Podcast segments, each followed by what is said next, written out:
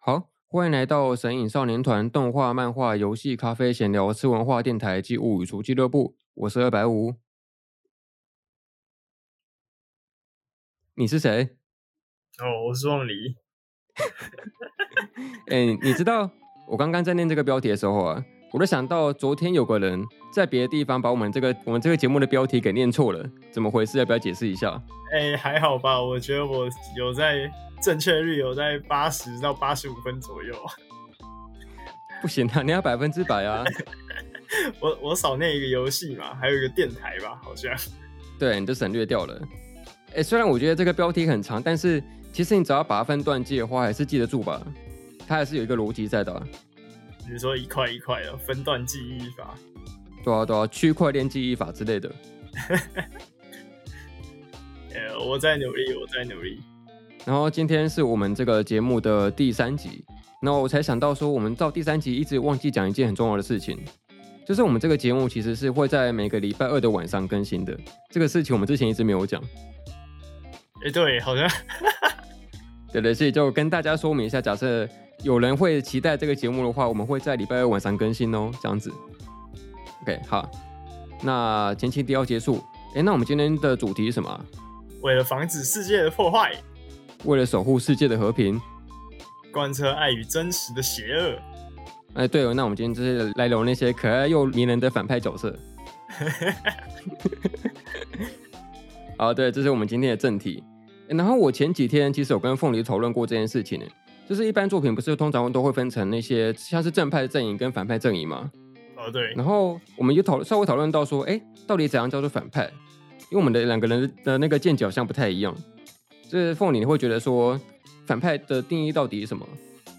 呃，我觉得只要跟他只要做跟呃，就是背离主要角色的一些行为，或是他本身做的行为是经不起道德考验的，我觉得都是反派。道德考验哦，对。但是道德这个形容是蛮模棱两可的，就每个人的道德观的底线其实不太一样。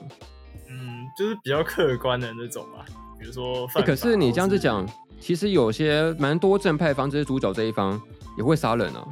那杀人其实也是某一种程度上的道德的瑕疵吧？那这种行为能能算是反派吗？可以吧？我觉得主角也可以是反派，没什么不行的。可是广义上来说，我们在动画里面看到的，这现实不谈，这的确是一个二次元跟三次元的分界。我是说，二次元来说，主角杀人，其实大部分人还是会认为说他一样是正派吧，因为他毕竟算是一种。呃，某种程度上的可能替天行道，或是某一种私刑正义，但是对对观众来说，他一样是站在反派对立面，他就一样是正派的这种属性。我觉得他要要看他为了什么杀人，要看他的动机。对，如果是为了什么很，比如说要守护什么很重要的东西的话，可能就勉强可以接受吧。就是可能就勉强就可以说他不是反派。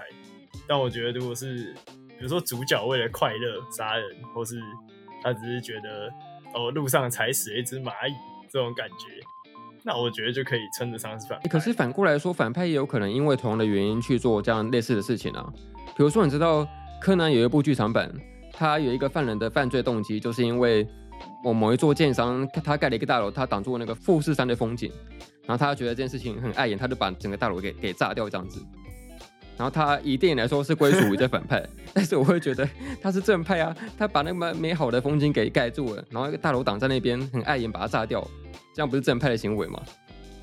这样讲好像好像也说得过去，就他守护了大家的景色啊，好像好像说得过去。那这样子讲的话，其实反派有时候是那个作品的作者或是编剧他们安上。哦，就是端看作者想呈现什么样的视角来看这件事情，呃，对啊，对，就是有时候是不得已。哦，那以我来说，我会觉得反派定义是这个反派他们与主角的利益不同，不相为谋，他就表示他就是这个作品的反派这样子。但我认为说，并不表示说他真的会做什么呃那个罪孽深重的事情。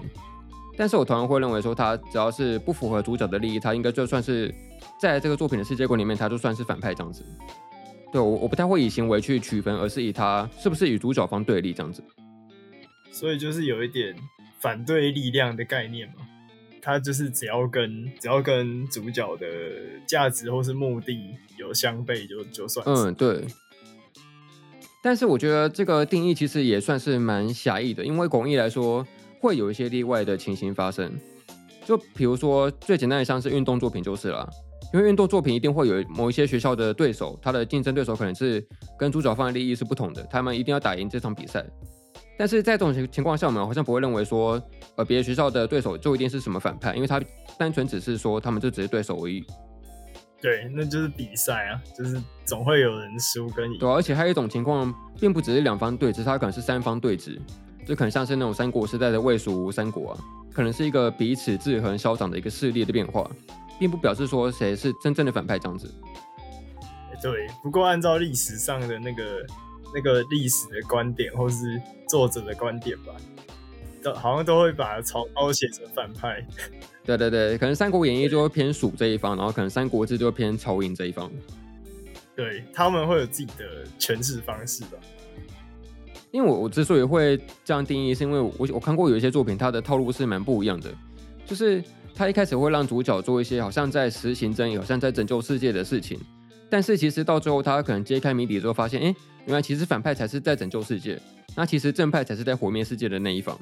以某一种视角，或是稍微埋住了一些伏笔，然后没有让整件事情看得太全面，他就让观众先行带入主角主角这一方，认为他们就是在做正义的事情，这样子。哦，好像也有这样的。哎，你该不会是在讲什么水上物质的手吧？哎，没有没有没有。我我我其实很想提一部作品，但是可能会爆雷，所以我就没有提了。哦、oh，OK，但他那个他那个套路就是算是这样子。还有一种情况，我觉得也蛮特别的。就你有看过一部动画叫做那个《魔王勇者》吗？哦，有啊有啊，有看过。它的设定大概是有分成那个人类阵营跟一个魔族阵营，它只是两方一直在历史上彼此的一直在争斗，然后在争夺资源，在抢地盘这样子。那其实有一个它里面一个观点蛮有趣的，就是说，其实人类这一方在比较上位的高层政府这一边。其实有隐隐的表示说，其实并不希望魔族完全的被消灭，因为这等于说这会危害到他们自己的利益，他们一定会需要一个敌人才能够凝聚整个人类的势力，才能够卖一些像是军武或武器啊什么之类的。那相反的，魔族这边也也不太希望人类真的完全的阵亡，因为他们可能就必须要去统帅整个魔族的势力，否则他可能就会有一些异端分子会出来上位去跟整个魔王抢位置这样子。所以这蛮有趣的，他们会因为说。他们彼此在争斗，但是并不希望这个争斗真的完全消灭另外一方这件事情。有要有制衡的力量的感觉。对对对，一定有有一个共同敌人才能够凝聚我们彼此的呃势力这样子。所以我觉得讨论反派这件事情还蛮有趣的，因为这会牵扯到很多我们关于这些正义跟邪恶的这种想法。对，还有一些什么道德观上面的问题。哎，然后我突然想到啊，你有看过那个《银魂》吗？我记得它里面有提出一个叫做“胖虎理论”的东西，你有听过这个理论吗？我没有听过，这？胖虎理论大概是说，呃，哆啦 A 梦不是有个角色是叫胖虎吗？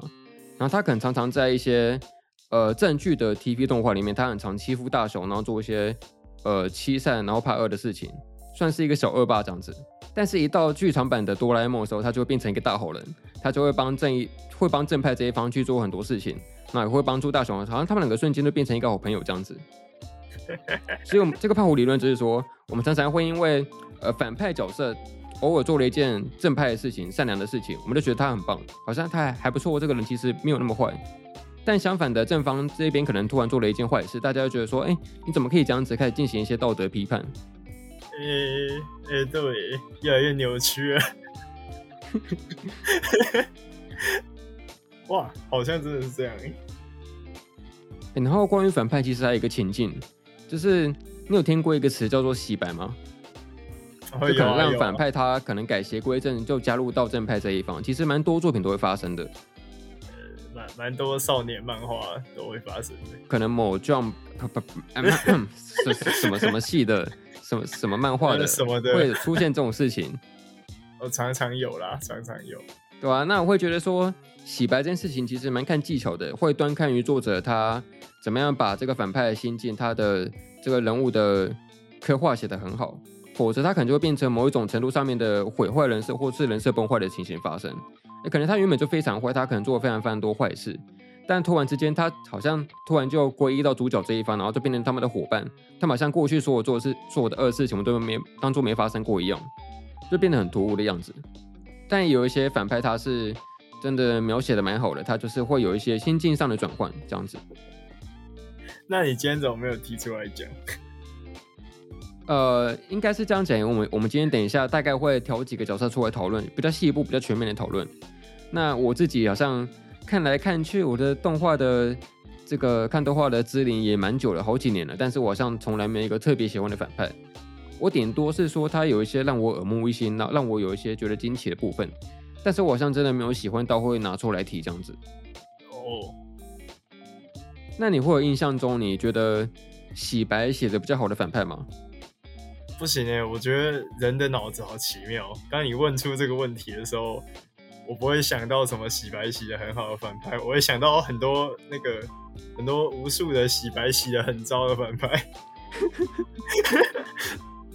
真的真的，我我想不到，我想不到洗哦，你说洗白洗的比较好的动画上，我觉得我想不到，可是电影可能有。就是我觉得蜘蛛人的那个旧版的第二集吧。那个八爪、哦、逃避版的不错，对对对。哦，OK，所以他对你来说是有说服力的。对啊，我觉得有一点说服力啊。而且他最后就做的事情，有点算是拯救了大家。完蛋了，我觉得我陷入了那个你刚刚说的胖虎理论。欸、胖虎理论出来了哦，他做了一件好事，欸、你觉得？哎、欸，好像这个人还不坏哦，好像还不错哦。对啊，他没那么坏吧？开始同情心，那个甚至说难听点，圣母病发作。真的耶。那白五呢？白五有没有想到什么？就是至少洗白洗的还 OK。其实我相对来说不太喜欢洗白这个设定呢，因为我会觉得人很难够在一个作品的篇幅里面很快的去改变他的价值观，就尤其是这件事情发生的很快的时候，我会觉得特别的突兀，特别的奇怪。所以我会宁愿喜欢一些反派，他要坏就坏到底的样子，这样比较好，这样比较好，这样比较合理啊，对。而且你知道，像我们刚刚说到那个，有一些少年漫画的一些反派，他加入主角方阵营之后，其实会发生一个有趣的现象。就有一些反派，他可能在前期他是某一个小 boss 吧，他只是主角需要去面对、需要去打败的对象。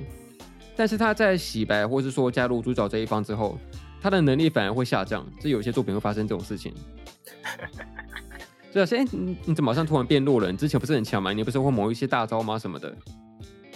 人人没有理想了之后就会变弱。哎、欸，其实还有反过来的说法，哎，就是反过来的说法，就是主角的这一方可能会有某些正派的角色，他突然黑化什么的，他就会变成反派的这种情况。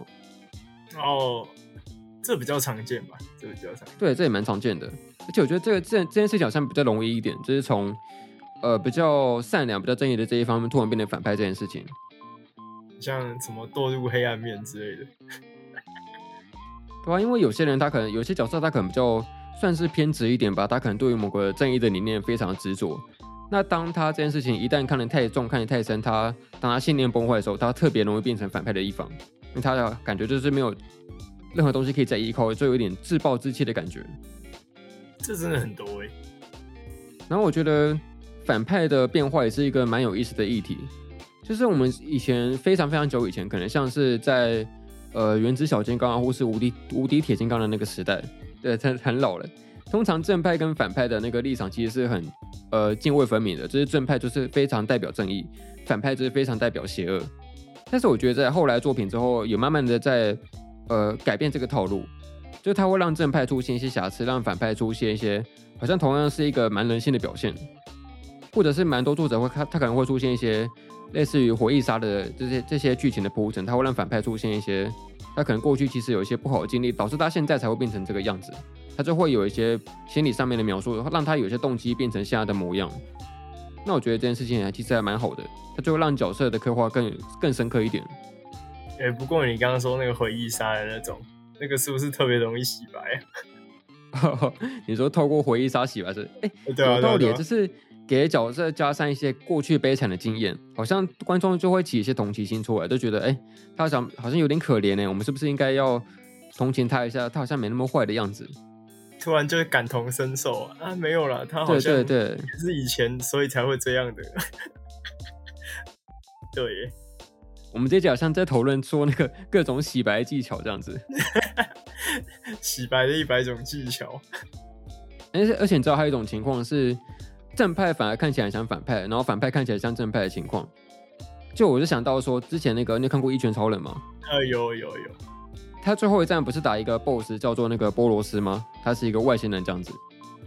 然后就是因为《一拳超人》主角他的实力太过强大，所以就显得跟那个反派的角色的能能那个能力的呃落差变得非常非常大。所以你会反而变成说，哎，好像在那一刻你突然想帮反派加油。加油！你不要轻易输给一拳超人。加油啊！加油啊！开飞船的大哥哥。对，这种感觉。对，真的。不过这蛮罕见的啦。那总归来说，通常你看一部可能会有正派跟反派的这种作品，你会倾向于喜欢正派多一点，是喜欢反派多一点？就是以一个大数据、一个统计来说。呃，我我倾向反派多一点吧。真的，就是通常你会喜欢反反派多一点。对对对，通常，通常。哎、欸，因为我觉得那是大数据算出来，就是有时候反派的那个动机会比较合理一点。有时候。那反过来说，你会有讨厌的正派吗？哦，有啊，就太圣母的都不喜欢。或者是说，可能会有一些正派，他会出现一种说教感，就是他好像会讲很多大道理，但实际上。会很很要求很强硬的去去执行这件事情，但是其实呃仔细想起来，其实并没有什么说服力这样子。有吧有吧，我觉得我觉得，将会不会一竿子打翻一条船啊？就是我觉得呃少年漫画里面的的的主角通常都比较圣母，这样子才可以让他去洗白洗白反派，就是他可以去接受。反派来跟他同一个阵营，或是他可以去怜悯反派的过去，然后觉得跟他觉得很可怜他怎样的，就是用这种手法吧。然后我就很不喜欢，就是太过善良的的主角吧，就正派这样。哦，但其实可以算，我可以算理解，因为毕竟可能少年漫画的客群还是偏年纪小一点的，就可能会不太希望说，呃，可能某某些家长不希望让小孩看到这些作品，然后就好像变得。学坏了一样，就他好像会希望说，还是比较有一个正常、比较好一点的价值观这样子。毕竟还是要顾虑到他的的市场跟要传达的价值观，可能要比较正向吧，没办法。然后这件事情会很有趣，因为变得好像从少年漫画跳到青年漫画，甚至成年漫画之后，这反而会很多主角他会变得反而是做了很多像反派的事情，他可能就真的会去做一些杀人放火什么样的事情，然后就表现的好像很叛逆、很离经叛道的样子。哎、欸，真的，真的，就有有一种差距吧，而且呃，一个是客群不一样的，就可以解脱出来，然后比较呈现他们自己想想要做的事情吧，也不会被那个就是要传达正向价值观的东西束缚住了，所以就就比较比较放得开这样吧。啊，可能我长大了，对，可能我长大了，哦、就凤梨长大了，凤梨转大人了，呃，对。就比较喜欢那种主角为了自己的自己的理想而活就好了，不需要还要有什么太多的价值观束缚这样子。哦，但是我可能说说的难听一点，这会不会变成是一种长大之后会特别喜欢一种稍微势利或者说稍微自私一点的角色？但是某方面来说，他也是比较为自己而活的角色。呃，对啊，对啊，我觉得完全不否认这一点，因为今天的名单里面就有，就是。我觉得长大会比较自私是很合理的事情。我觉得是可能见证到很多人情冷暖的事情，啊，慢慢的就变得比较想要为自己想吧，可能就比较不会那么的关怀别人。可是我觉得这也不是，这也不是什么错，就是一个成长的过程这样。嗯，那我会跟你不太一样，就是我会相对来说在大部分作品里面会相对喜欢正派一点，就我喜欢的角色大部分都会属于正派的这一方。但是会有些例外，就是比如说，呃，我从小有一个反派的启蒙，就是那个你有看过《魔法咪路咪路》吗？算是一个童年的卡通。哎，我没有童年的，哦，你没有看过，世代隔阂。难怪难怪我会喜欢反派。我我都没有童年，也不是，反正那是一个呃画风可爱，然后到处是那种精灵跟人类比较温馨互动的的那个日常卡通这样子。但是那时候在第一季其实还是一个反派，大大反派叫做黑达克，他是一个算是算是领导邪恶组织的这一方吧。但是动画蛮有趣的是，因为它是算是比较给儿童给小孩看的动画，所以它会让这个黑达克这个角色平常是一个好像很酷酷，然后很冷静，然后很就是他会表现比较冷酷的样子，但是会特别在某一些时刻让他出现一些可爱的举动，就比如说他可能会突然脸红啊，或者是突然觉得某个东西很可爱，他最后他最后出现一种反派的反差萌。啊，你会这时候会突然觉得，哎、欸，这个反派其实还蛮可爱的。等下，我想问一下，他是他是有什么长着尾巴，然后长得瘦了之类的吗？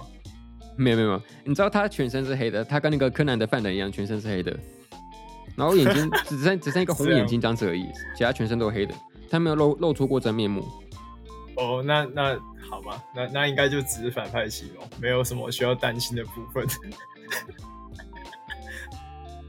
哎哎，我突然想到，我们刚刚前面不是有玩了那个火箭队台词的梗吗？哦，对啊，对啊。哎，我觉得火箭队也是这种反派有反差萌的代表。就他们虽然是那个好像随时要去抓皮卡丘，随时要去干扰小智这一型人，但他们其实常常会表现出那种很温情啊，然后很人很世故、很人性化的一面。我很喜欢火箭队，小时候。对啊，火箭队很棒。而且你知道还有一个梗图，就是他们对比，就是他们有一次是让那个火箭队里面的喵喵是他们的成员。然后他们有有一次是上面那张图是让他们在全部都坐在椅子上，然后吃拉面这样子。然后下面那张图是小智带他们神奇宝贝的时候，是让其他神奇宝贝坐在地上吃的。所以这是一个强烈的对比。好像火箭队比较反而，反而火箭队比较照顾宝可梦。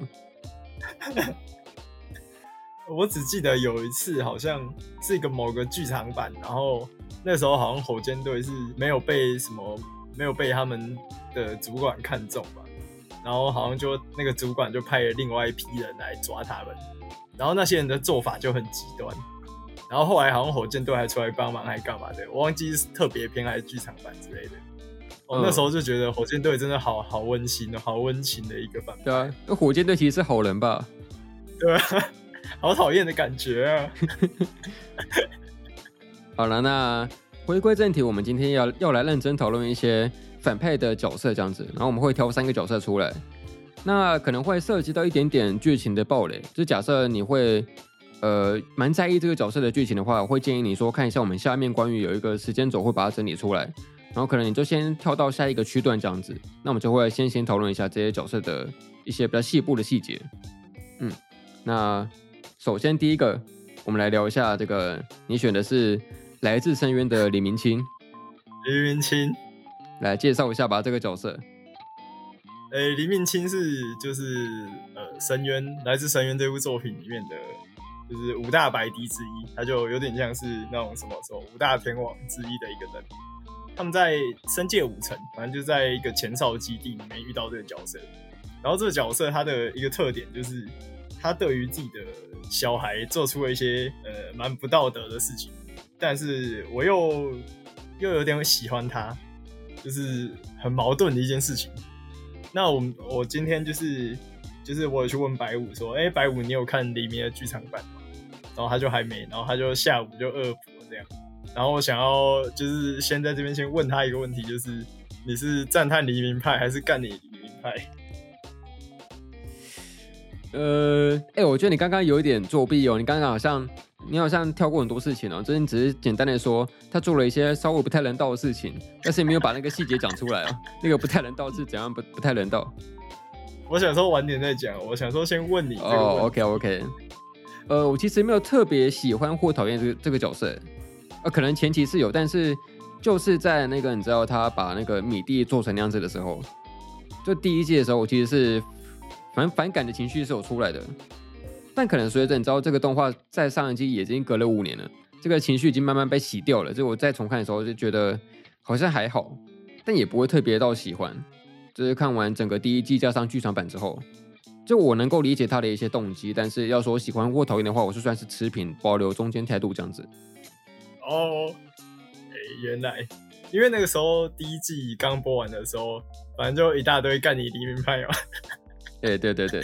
哎、对，因为那个结尾就是就是那个嘛，深渊大怒神嘛，就是很不对劲嘛。哎，然后后来好像我原本也是觉得，干这怎么回事？就是我也接我也是不能接受那种。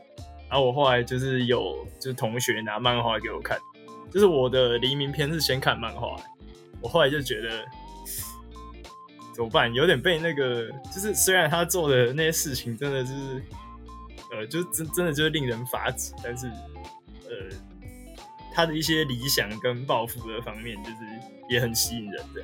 好，所以我刚刚问你，你是持平的状态吗？对，我算持平的，算持平。欸、我也想到，就是我之前会之所以知道那个《我爱黎明》的梗，是因为我之前在去年有一段时间还蛮喜欢看港片的。然后有一部港片叫做《破坏之王》，是那个张学友演的。然后他就有一段是在那个大众面前喊喊说“我爱黎明，我爱黎明”，明但是那个黎明不是这个黎明，是另外一个呃艺人的黎明这样子。是那个港星的那个四大四大其中，对对对，也是叫黎明，同名同姓。对对对，我知道。就那时候就知道这个梗了。好吧，你继续介绍一下这个角色。呃，所以哦，我刚刚问你就是那个问题哦。呃，我自己算是 赞叹黎明派的。那为什么？就是首先我必须很认真的说。所有你去那个什么留言区还是什么什么巴哈，然后你看到那些巴哈的人把那个自己的泳照换成黎明的那些人，我必须直说的，就是那些人也并不接受黎明呃这种很恶心的的行为这样子。反正一个是第一季的时候，他把奈奈奇跟那个跟米蒂拿去做实验，然后导致说呃。米蒂变成一个有点像融化掉的样子，就是他有他已经不是人类的模样了这样。然后奈奈奇就看到他这样子，感觉很痛苦，但是他又没有办法亲手消灭他这样。再怎么样用什么方法去破坏他，他都会就是复原成原本的样子这样。然后再来就是黎黎明在他的呃就是生生界五层，就前就在他的那个基地那边，他做了一些。首先他，他招募了一群一群黑敌，然后黑敌在来自深渊的世界里面就是低于白敌的呃一个身份这样子。他招募了一批黑敌，然后到他的基地里面，然后他用一个有点像是控制精神的控制器，然后就控制了这些黑敌。所以这些黑敌就是已经几乎没有自己的意识了，有点像就只是一些遥几几台遥控车在那边动来动去。然后就是变成黎明的手下这样，然后黎明可以透过他的那个隶属器，然后切换到黑迪的身上这样，然后也可以透过黑迪的视野去当做监视器，然后偷看一些东西这样。再来就是一个呃，就是黎明篇最让人呃应该接受不能的篇章，就是他会把那个他的女儿呃或是小孩，就是他他养养过的养育过的小孩。然后会把他们的身体的大部分的地方都破坏掉，然后留下一些必要的部分，然后把它装在装在一个有点像小箱子的东西里面，然后用它来抵对弹药包，用它来抵抗在深渊里面的，就是在深渊里面有一种东西叫做上升负荷、上升诅咒。你的人只要一往上爬，然后根据你的深度的不同，你就会产生一些。呃，对你的身体，不管是身体还是精神，产生一些伤害，这样子，就是根据你的深度，越深的话会越严重。所以他就透过制作这种弹药包，然后就是用他的女儿或是孩子们抵抗这种上神负荷，这样就有点像放一个东西在前面挡。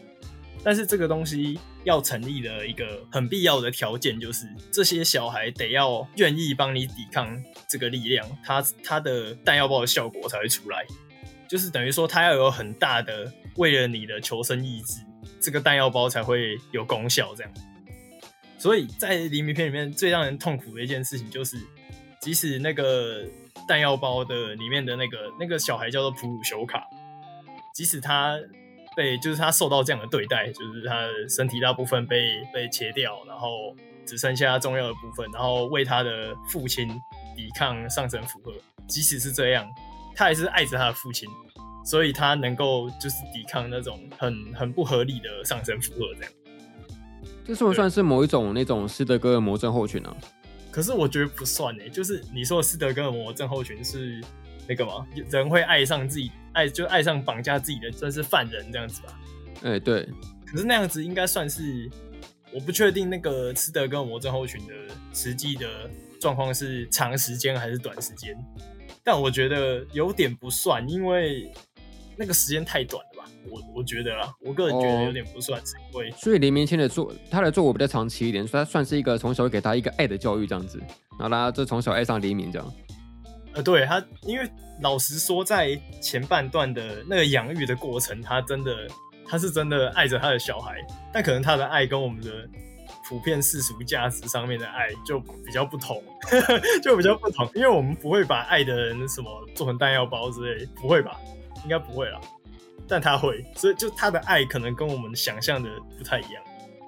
然后我自己个人认为，就是他的小孩愿意这样子追随他，然后为了他可能献出自己的生命，就是呃不算是献为了他献出自己的生命，因为有点像是被骗的嘛，但是。被骗了之后，还是愿意为了他，就是呃，里面有一句台词叫做“我要成为爸爸的力量”，然后那句台词就就让我的心情很复杂。我我我知道这件事情是很糟糕的同时，但是呃，我又觉得他们的之间的那种羁绊有点感动，但我又知道这是一件很糟糕的事情，所以就整个当下的观影体验那种感受。就很扭很扭曲，然后很矛盾。就是说，那个他女儿对爸爸的爱是很扭曲的，但同时也是很真挚的爱，这样子。啊，对，就是他的爱是真实的。可是我知道他父亲这样子对他做事是完全不正确的，这是一件很糟糕的事情。嗯，然后综综上所述，你还是认为他是一个我爱黎明派的是吗？对，但是综上所述。呃，我还是一个我爱黎明派。为什么？是因为就是除了刚刚提到的这个，就是他其实是真的真心爱着他的小孩以外，他其实也对于探窟这这个呃事情做出很大的贡献。在其中有一段是那是哈勃大叔说的吧，就是某一个黑底他提到，就是说他的这些探窟的一些经验跟一些做法，然后让他可以开辟出无数的道路，然后。让很多呃未来的这些探窟家有一些先例可以参考，呃，当然不是说弹药包这一点，就是说其他部分，然后让整个科技同时也跟着进步，因为探窟嘛，探窟可以挖到很多的一些遗物，那遗物上去可能分析之类的，或是做什么事情，做一些加工，让这个城市有很大的变化，就是他有提到这一点，就是他没有很详细的演出来，但就有提到这件事情，呃。再来就是我很喜欢，就是有一个有一个部分是，我们后来知道，就是要得到白迪这个东西，其实是需要算是你爱的人的，那是是头骨吗？是头骨吗？我不确定，就是好像是从头部到脊髓的一个位置这样子。哦，头部到脊髓的一个位置，没记错的话了。哦，我我我真的忘了，我之后可以重看一次。呃，你会需要所爱之人的那个部位，再经过就是打磨之后才能变白底。然后那个部位叫做生命回响之石，它的达成条件很严苛。首先就是你你的你要得到这个东西，必须就是你所爱之人的死亡嘛，不然你不可能得到那块东西的。他其中里面就有提到一个，就是黎明自己的白笛是从哪里来的？他用自己的身体做的。他用自己的身体做了自己的白笛，然后看到这一段的时候，我就觉得，哇，虽然他这个旅途上牺牲的其他人肯定也是不少，可是他愿意为了自己的理想做到这种程度，就是会让我觉得有一点，简单来讲就是觉得很厉害，算是有一种某一种职人精神吧，他很舍身，然后完全的把这件事情奉献出来。啊，对对。大概是这种感觉，他愿意为了这这个深渊就献出自己的一切，我就觉得其实也是某种程度上蛮令人敬佩的，对吧？那你刚刚说到这个，让我想到，假设对应到我们现实世界的话，其实过去人类历史在文化文明上面，其实有很多伟大的建筑都是由很多血汗建构而成的，就包括像金字塔或是一些呃有的没的一些历史建筑。那我以前不是说过我是一个电影迷吗？就我曾经有看过一些关于二战的电影，那其实，在战争时期会需要很多那种交通上面运输军备的设施，可能像是某一些桥啊，它需要马上来盖出来。那其实也是透过很多那种战俘，然后他们去很血汗式的方式去把它加工而成，然后才把它建造出来的。但是当战争他可能某一方获胜之后，他们就会吹嘘说这是他们的功绩，但是实际上这是一个有很多人命奉献出来的一条道路。那感觉在来自深渊这个，不管是我们叫它阿比斯这个深渊还是怎么样的，它都是一个算是所有人类都在为探险这件事情在做出奉献的一件事情。对，就是这也是那个这个世界观很吸引人的地方。所有人就是会先舍弃对于自己生命或是安危的一些想法，然后就是即使知道可能会有这些风险跟困难，他们都要都想要进去里面探险，对吧？还是蛮很喜欢这个世界观。而且我觉得黎明这个名字蛮有意思的，因为它代表就是清晨的时候太阳刚升起的那个时段，它就我们就统称它叫黎明，对吧？对。但是我记得在电影版的时候，他有说过一句话，他会说。呃，如果没有经历过最深层的黑暗，就不会引接到黎明。那某方面来说，这个黎明其实这个角色应该就是在做，呃，他挺身去进入去做这些最没有人想做最肮脏的事情，但是他想要去看到的是深层的黑暗之后的那个黎明的景色。嗯，哎、欸，真的真的。不过就一码归一码了，我还是同样的没有 认同他在他的这些行为，就是了还是要打平。对。就是有些人会说，就是他他用这种牺牲所带来的这些科技的进步，或这些探窟的进步，这是不值得的，而且也是不合理。我其实有看过很多，就是呃那个时候是呃深渊第一季播完，然后深渊呃漫画片有到黎明那边去了，我翻遍了巴哈的，就是那个来自深渊版的，就是里面所有的文章。大概感觉到，就是会觉得干你黎明的，就是他会觉得这种牺牲不值得，这种牺牲换来的进步并不值得。但是这个时候，我就会很很北然的想到一个例子，就是在现实里，我们很多很多的一些药品，呃，甚至到疫苗，我们的这些医疗的物资的这些开发，我们都是需要就是先先打到呃小白鼠身上。然后再收集它的数据，然后看可能对哺乳类会造成怎样的影响，然后可能到了后后面的阶段才会找人来做一些人的实验，然后最后才会上市，才会真真正拿到实际上的医疗上面使用。然后我就会想说，如果在这段过程里面，那些小白鼠就是发生一些，就是它如果他们因此死亡了，那这样子又又算什么呢？对吧？其实回归到来自深渊这个世界观也是一样啊，因为它在这个深渊的世界里面也是一个弱肉强食的世界，就会有一些生物会它可能会攻击人类，那人类同样也会需要捕食一些生物来进食来生存下去。那只是因为我们现在是把一个人类跟人类放在一起的角度，才会认为这件事情出现了一些善恶的道德批判的判断标准。但实际上，当这件事情纳入到其他生物的时候，就变得不太单纯了。对啊，怎么说？就是可能我们人类。呃的那个怜悯心，有时候是很狭隘的吧？就是只有对于同样的生物，我们才会觉得好像好像很可怜，好像很不合理吧？但如果是践踏在别的物种身上的时候，我们就觉得好像无所谓。但我就觉得其实也不合理啊，对吧？哦，不过我认为，呃，黎明清他有一个非常非常重要的贡献，嘿，他就是创造那个娜娜奇这个角色。我觉得这一点很棒。我，我就知道，我就知道，我们要一个毛茸茸的角色，太好了。毛毛青，毛毛兔兔赞。好了，那我我们对于这个角色的讨论差不多到这边吧。我们换下一个，下一个我们要讨论的反派是这个最近非常非常红，然后就最近也出了一个 PV 的，准备要出动画的作品，叫做那个炼巨人。其中有一个角色叫做那个，呃，他两种翻译，一个叫马奇马，一个叫真纪真。那我们来讨论一下这个角色，他作为一个反派是什么样子的？那凤梨要不要来讲一下？哦，我先讲一下，就是那个出了那个新 PV，史莱有够赞的啦，MAPPA 我的神。然后，然后我干、哦、偷偷自助，好爽。然后那个，呃呃，我简单讲一下就好了，不要花太多时间。反正就是最近那个新 PV 出来呢，那个大家很多很多人都把重点放在就是那个声优声优的选择上面。有一些角色都是新人声优，很觉得不满意啊，然后又觉得对那个玛奇玛的声音不满意，然后但是我觉得其实，哎，玛奇玛的声音虽然不是大家想象的那种很解析，然后比较低沉的声音，就可能像泽城美雪那样的声音，但就是我也不会觉得现在这个声音到不适合的程度。他现在演绎的可能是比较光明一面的时候的声音啊，那说不定之后会有反差，大家会就是会会很棒之类的，对对对。哦，他可能会有那一些不同的声线出来。对，我觉得，我觉得，我觉得他只是 PV 为了要放一个有点类似旁白的声音，所以就所以就比较平吧，比较没有那么多起伏。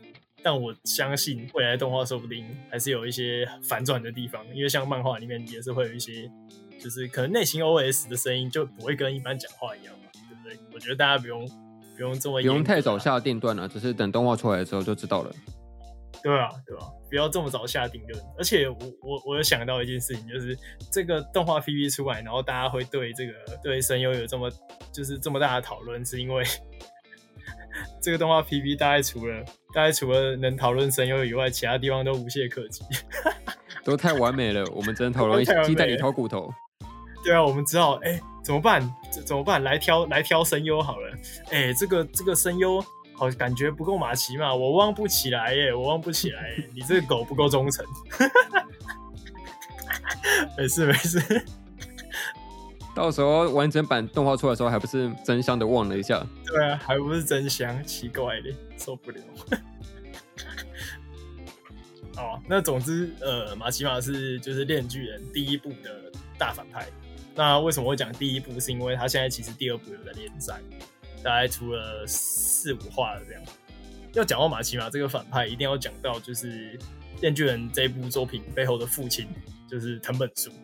那为什么要讲到，就是一定要讲到藤本树？是因为藤本树会画出《电锯人》这部漫画，呃，有一个很大的原因，是因为他在以前他大学的时候有一段访谈，有叙述到说他以前在大学的时候遇到一个。呃，他班上的女同学吧，然后他有一天就是跟这个女同学好像一起在走路的时候，就是那个突然那个女同学冲过来把她的脚踏车推倒了，然后然后推倒了之后呢，藤本不但没有感到生气，反而还觉得很开心。就他所述啊，他就是突然就想要画出就是这种这种感觉的这种女性角色，所以他就后来就把这种。他的可能他的悸动吧，融合在了《链锯人》这部漫画里。呃，就是它里面就出现了一个很坏的女性角色，叫做马奇马这样。然后我觉得在就是很详细的，就是应该不是很详细，就是在呃深入的谈这个角色之前，我觉得先简单的讲一下，就是《链锯人》到底在讲什么故事。好，那我简单的讲，就是《链锯人》的故事，在讲一个因为父亲的，就是生活习惯不良，然后导致负债累累的少年，然后这个少年叫电次，然后他为了还债成为恶魔猎人，他无依无靠嘛，就是父亲后来过世了，所以他就跟着一个头上长着电锯的狗狗波奇塔相依为命。然后呢，某一天，就是他因为受到陷害，所以就受到一大堆恶魔的，就是围攻这样子。然后在逼近死亡的时候呢，波奇塔就说他愿意献出他的心脏，然后作为交换，他希望能看看电次未来的梦想。这样达成这个契约之后，波奇塔跟电次就融为一体，然后他就变成一个呃胸口上面有一个拉环，然后那个拉环就是波奇塔的尾巴，这样拉下去之后就可以头上跟手上就可以长出链锯的链锯人这样子。然后我当初会就是想要继续看下去，就是这个这个漫画会想要继续看下去，是因为它的故事第一话这种非常绝望，但是又充满希望的启程，加上我很喜欢电次他那个有有一个很平凡的普通的梦想，让我就是让我很有共鸣这样。对，然后呃，刚刚不是讲稍微讲了第一话的故事，这样就概要。反正故事了之后，就是电次加入了一个就是对抗恶魔的公安这样子。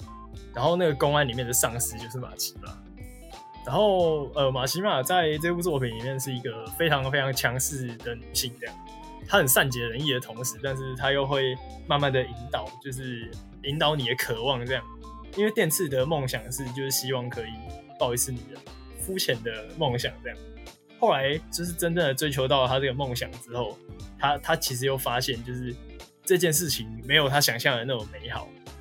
然后后来有一段就是马奇马就出来出来跟他讲的时候，就是做这种事情啊，要跟喜欢的人做，这样子才会才会比较开心这样。然后后来就稍微挑逗他一下，所以我就觉得就是呃，有时候会有一些这样的桥段，让我们觉就是让我觉得很就很赞，对，就很赞。对，再就是电次在比较中后期的时候，就是对于玛奇玛的言听计计从，就是让我觉得很很惊奇。就因为我以前过往看少年漫画的时候，主角不管怎么样咬牙撑下去，都不会对于一个呃反对势力就是直接低头。他会很努力的想要透过自己的力量，或是突然觉醒个什么必杀技之类的，然后想办法去打败眼前的敌人。可是电次在差不多中后期的时候，他就用一脸就是哦哦，我不要努力的那种 那种样子，然后就呃对对于那个马奇玛百依百顺，然后我就觉得这种事情在少年漫画里面真的真就很少见，然后就让我觉得蛮蛮惊讶的这样。玛奇玛就是一个非常呃非常坏，但是又非常不管他的人设非常好看，还是他的一些行为都让人觉得呃非常有吸引力的一个角色，对吧？所以这这也是为什么就是今天还是想要提到一下这个啊，对，而且而且今天我第一次听到白五，他就是听到我要谈藤本或是链锯，然后他没有讲的第二句话，所以。所以我就把它放上来了，这样子。对，你在提到那个呃藤本树过去那个被一个女生把脚踏车推倒经历，我想说他是不是特别喜欢那种小恶魔的女生？呃，我觉得应该不是，这应该不是小恶魔。哦，这是大恶魔是不是？他应该就是喜欢对对他坏的人。OK，突然有一个人把你脚踏车推倒，哦，好爽哦，这样。那你呢？假设有一个女生突然把你的脚踏车推倒，你会觉得兴奋吗？哎、欸，其实我会有点生气，我可能没有那么 M 吧，我会有点生气啊。但我觉得我很喜欢当初那个把那个藤本脚踏车推倒的女生，不是因为不是因为我喜欢这类型的人，然后也不是因为被推倒脚踏车我很开心，是因为她这一推，她推出了链锯人。哦，oh. 我觉得很棒，我觉得很棒。他就像我们刚刚讨论的那个。讨论的黎明最大的贡献一样，造出了奈奈奇这样。好，那进入到我们第三个也是最后一个角色，我们来聊一下这个终于要符合这个节目的标题了。我们来聊物语系列的角色。诶、欸，物语厨俱乐部。对，算是物语系列比较偏后面，呃，他是这个中物语的角色，叫做冷野善。那凤梨要不要介绍一下？看，你你知道为什么我底下只打这么一点点脚本吗？为什么？因为我在想，我就想了一下，我想，不对啊，这个角色要怎么介绍啊？他几乎是在最后最后几章才出出场的角色。哦，那我们现在就从头开始介绍物语系列吧。首先，我们来介绍一下荒物语。首先，我们没有啦，要讲到什么时候？今天有这个时间是不是？没有啦，没有。然后简单介绍一下，就是人野善这个角色是物语中后期非常后面的时候才出场的一个角色。他是一个非常神秘，然后眼睛黑的像可以把黑的像黑洞一样，可以把一切都吸进去一样的的一个呃安良良木的学妹这样子。然后他有一个很有趣的口头禅，跟宇川义形成一个对比。就是宇川义不是有一个口头禅是“你还真是无所不知呢，我只知道我所知道的事吗？”哦，人野善有另外一个口头禅是，呃，我什么都不知道，知道的是你才对，阿良良学长这样。大概好，大概只能介绍这样啊，我觉得不能再讲更多了。你是怕怎样？怕剧透是不是？呃，其实也还好啦，反正我们两个都看过啊。那为什么不能讲更多？就我想不到要怎么怎么切入了嘛。但我们两个都看过了，所以应该没有没有关吧。我觉得问一个最简单直接的问题，就是你觉得他算反派吗？因为这其实也是我们最一开始讨论到的一个最基本的问题。就是我那时候提出这个角色，白五就问说问我说，那这个角色他算反派吗？所以我们后来也才会有就是第一段就是在讨论什么才是反派的这件事啊。那不然我再多介绍一点好了。反正忍野善这个角色，他其实也并不是真的在物语的最后才出现的，他算是在。物语系列的动画第二季之后吧，其实会在一些篇章，呃，偶尔出来客串一下，算是一个隐藏版的角色。然后直到最后，他才开始有一个比较正式的剧情。那其实在这之前，其实物语系列中间有遇到一个危机，它算是一个阿兰的木利，他主角这一方会遇到一个类似于黑洞的神秘物体，它会把很多东西给吸进去。那这个问题其实跟人野善这个角色稍微有一点关系。那勘察到最后，我也直接爆雷他，这其实人野善就是一个阿良的目的，他算是他另外一个自己吧，这个这个感觉就是替身，算是。然后我之所以会觉得他不算是反派，是因为，呃，他其实并没有太阻扰呃主角这一方的行动，有吗？我觉得没有，但但是我觉得他在破坏呃秩序是吗？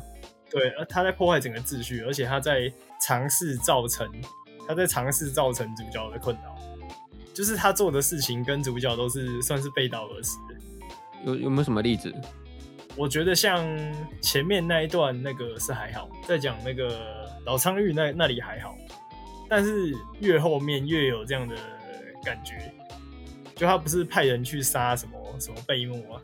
我记得有一个有一个是呃他在路上 一直嘴遁那个福子千石福子，后来加上各种事情，然后让他心态崩掉了，他他的心中才会出现求生，就是我觉得像这件事情就不太像。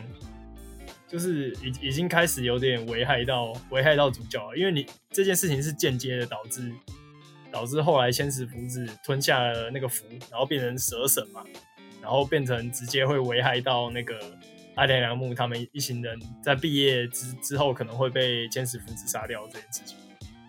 嗯，那或许我们可以讨论看看，说为什么这个角色会有这样的动机出现？因为其实，在整个物语系列里面，它其实。有很多的怪异或者是说事件，其实都是由角色自己所产生的，自己心里面的压力或者是一些过不去的坎这样子。就比如说一些像是那个，呃，比如说宇川一好的班长，他的那个怪化猫，就是有一些那个猫的怪异出现，也是因为他自己心里的压力所造成的。那其实包括很多角色也都是，他们的怪异都是由自己一些心理压力所产生的。那我觉得人野善这个角色也是，他就是因为。阿兰的目的，他在其实整个物语系列里面剧情，他其实很少会除了吸血鬼身份以外，很少会出现一些比较特殊的怪异出现。他好像一直以来都是表现出一个，呃，可能不及他的妹妹们，但是他其实也算是一个有正义感的角色。但其实整个物语系列到最后才，呃，体现出二兰的目的作为一个可能有正义感的高中生，在他毕业之前之际，他其实有一些心里面的压力，并没有被美好的解决掉。所以那时候才会引出这个人野善这个角色出现这样子。那你觉得人野善他到底是什么人？他为什么会出现？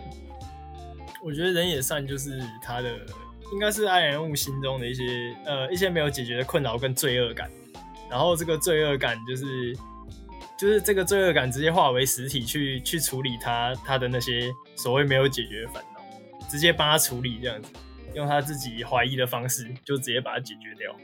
对他很多就是阿良人物心中其实对不起某人的这些心情，就会直接影响甚至导致人也善的行为。这样，我自己会觉得人与善可能某一某一方面代表的是你刚刚说的，你对于这种反派的喜好是因为他有这种自私感出现。我觉得他可能某部分人来说也是因为阿良的魔力，他一直的以来都没有体现过他很自私这件事情。他一直以来其实都很为人着想，他包括他去帮助那个八九四真宵去找他迷路的家，包括他解决战场员黑衣的问题。但是好像从头到尾，阿兰魔力都都没有为自己真正的着想过这件事情。就我觉得人野善某方面来说，或许是呃阿兰的目的，他产生出一种其实他也想要自私过一次的这个反应出来的。哦哦，有有一点这样。然后我们可以说到说最后其实。呃，在整个事件最后，他们其实不是有一个蛮严重的对峙，然后他最后就引发了我们刚刚说到前面那个黑洞，一个未知的球体，他们准备把这一切都给吞噬掉的那个时候，其实算是一个蛮大的危机。那最后其实是有一个解决出现的，你要不要说明一下？哦，你说那个解法哦，就是呃，因为因为人眼善本身它它不是不是暗嘛，也就是不是我们刚刚讲到那个黑洞。然后，但是他的所作所为跟他的暗示的方向，就一直说自己有点是在暗示自己是是那个黑洞所幻化的形体这样。然后后来那个阿良良梦就是跟他对峙，对峙的时候拆穿他的呃身份，就说你就是我，你不是你不是那个那个黑暗这样。因为如果你试图假扮成某个某个身份的话，对于黑暗来说是不合理的事情吧。就是世界不能存在两个暗，但他假假装自己是暗，然后当他又被拆穿的时候，他就会被黑暗所吞噬掉，大概是这种概念。然后呃，在他快要被黑暗吞噬掉的时候，这个时候我们话物语离开这座城市的那个真女主人野妹妹出现了，然后他就突然讲了一句，就是说，呃、阿两元武，你要对我这个心爱的子女做什么？这个一大早就趴在他身上了，反正就讲了大概这样的话，然后。因为人野妹妹讲出了就是就是我心爱的子女，等于说他赋予了这个人野善真实的身份，对，给他一个真实的身份，所以他就得以继续存在在这个世界上，所以那个黑暗就消失了。然后我觉得这个这个做法，这个解法就超有趣的。就是我一直觉得物语系列有一个很吸引人的地方，就是因为很多在很多的作品里面，妖怪都是要用武力，就是或是暴力来退治的。但这部作品里面不一样，它很多时候这些妖怪其实就只是需要用一些比较不一样的方法解决，呃，比如说解决一些人心理的问题，或是只要他突然释放掉那个压力，这个这怪异就会突然消失，或者是像刚刚这样子，就是赋予他一个全新的身份，然后让他得以存在这样。就是我就觉得物语系列是我遇到，就是它不是用暴力在解决，就是跟跟妖怪有关的事情的作品，这样让我觉得很特别。某方面来说，你刚刚说的那个刚刚赋予他新的身份这件事情，其实也算是阿良的目的，他接受了原本不是想接受自己吧。因为像我们很多那种你知道正派的超级英雄啊，他其实需要对外表现出一个非常善良，然后非常乐意助人，然后非常呃正义的表现出来。但其实很多时候，身为人不免都是会有一些小奸小恶在心里出现的。但是你知道，有一些正义感，呃，稍微执着一点的话，就会蛮排斥自己有这种心理产生，就会觉得，哎，我怎么可以这么邪恶？我怎么可以这么坏？我好好像我并不是一个好人，我就是坏人一样，非有一种非常两极端的心理出现。那我觉得这这个整个中物语的过程，就是解决阿良的茉莉，呃，这个心理状态的一个过程。他就是让自己终于在青春的最后，在自己毕业之际，能够接受自己。其实也也有过一些自私自利的方面，让他更成为一个人。就所以这一段，其实我蛮深有同感的。就不只是我，可能很多人也都是蛮喜欢把很多事情啊，然后把责任都扛在自己身上，然后认为说，只要看到有人需要帮忙，我就我就一定要去救他。就任何不管是那种好像远水也很难救到近火，我一定要去把所有的事件、所有全世界所有的麻烦都解决掉的这种心情。但实际上最后还是要体认到说。一个人的能力终究是有限的，就是我们不能够就想要解决任何事情这种心态。所以我就很喜欢这个收尾，他就是在帮助了所有人之后，他最后才接受了自己。那我觉得或许可以总结一下，就是呃，我跟凤梨，或是我们可能会多少喜欢一些反派，可能就是我们会喜欢这些反派在有些地方出现一些人性化的表现吧。他其实并不是一个只贴着邪恶的标签，然后实际上并没有任何。喜怒哀乐的反应这种心情，或者说只只是以一种刻板式的，好像只想做坏事的形象出现在作品里面。我们后面希望一些角色，他有一些很有深度的刻画，他有一些嫉妒的心情，有一些呃难过的心情，他可能有悲伤的过去，可能有任何事情，但这都使他变成一个非常完整的角色。我们会喜欢这样的反派。哇，好正向的收尾。嗯，然后。今天的讨论差不多到这边吧，然后在节目最后，我们还是要回答一下之前拖延很久那个关于棉花糖的问题。没有问题，没有问题。好，那我们这边有一个，其实一直以来都有一个你棉花糖的匿匿名提问箱，这可以让你匿名，然后去回答我们一些问题啊，或是跟我们一些节目上的互动都可以。我们前几个礼拜有收到一个投稿，然后目前就只有一则，然后我们来回答一下这个问题。好，这个呃，这个棉花糖是说。恭喜 Podcast 顺利上线，祝福成为 ACG 界的台通。想请问当初为什么会想要两个人来做 Podcast？他其实有很多问题，但是前面第一个问题这样子。好，那先谢谢你的祝福，但是我们应该不太可能成为 ACG 界的台通，应该是有点困难的啊。然后为什么当初想要两个人来做 Podcast？呃，这比较算是我的主意吧，因为我会觉得说，这其实 Podcast 跟我们过去做了很多那种。呃，新媒体的内容的形式会不太一样，就是我们可能会写一些文章，或是做一些 YouTube 上面的影片，其实都蛮容易受到一些你知道数据上面的影响，而且是公布在所有人面前的。就 YouTube 上会有一些点击次数啊，或是脸书它会有一些按赞的数据出现。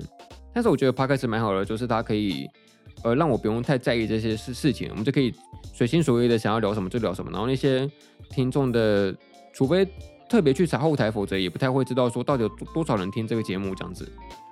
然后另外一点就是，我觉得一开始很天真的以为说做 Podcast 好像蛮轻松的嘛，我们就只是需要不用特别剪辑影片啊，不用剪辑画面，我们只需要只需要那个录完音，然后随意的把它再剪个片头片尾，然后上传上去就 OK 了。但天晓得我。我每一集都把那个 p o d c a s 的音档剪得像头发一样细，我传给凤梨看过那个剪辑的画面。那、啊、没办法啊，百五百五还是就是就算就算转移了我们转移了平台，然后换了不同的形式，不是，百百五还是有那个，还是还是有点强迫症，所以 所以对，然后也是因为某方面来说，我们都会有一点完美主义的心态吧，就会觉得说好像没有做到非常非常非常好，就不太会轻易的把作品给公布出来。但是我觉得 Podcast 就蛮好的，它就是一个比较偏闲聊性质的形式，那我们可以比较放心的去聊一些各种 ACG 有关的话题，这样子。嗯，那凤梨呢？你现在做这个 Podcast 到现在有什么想法？现在有什么想法哦？我以为你说那个想要两个人来做 Podcast，你会提到那个什么？因为因为我常常在 FB 上面就是在那边抱怨说什么啊。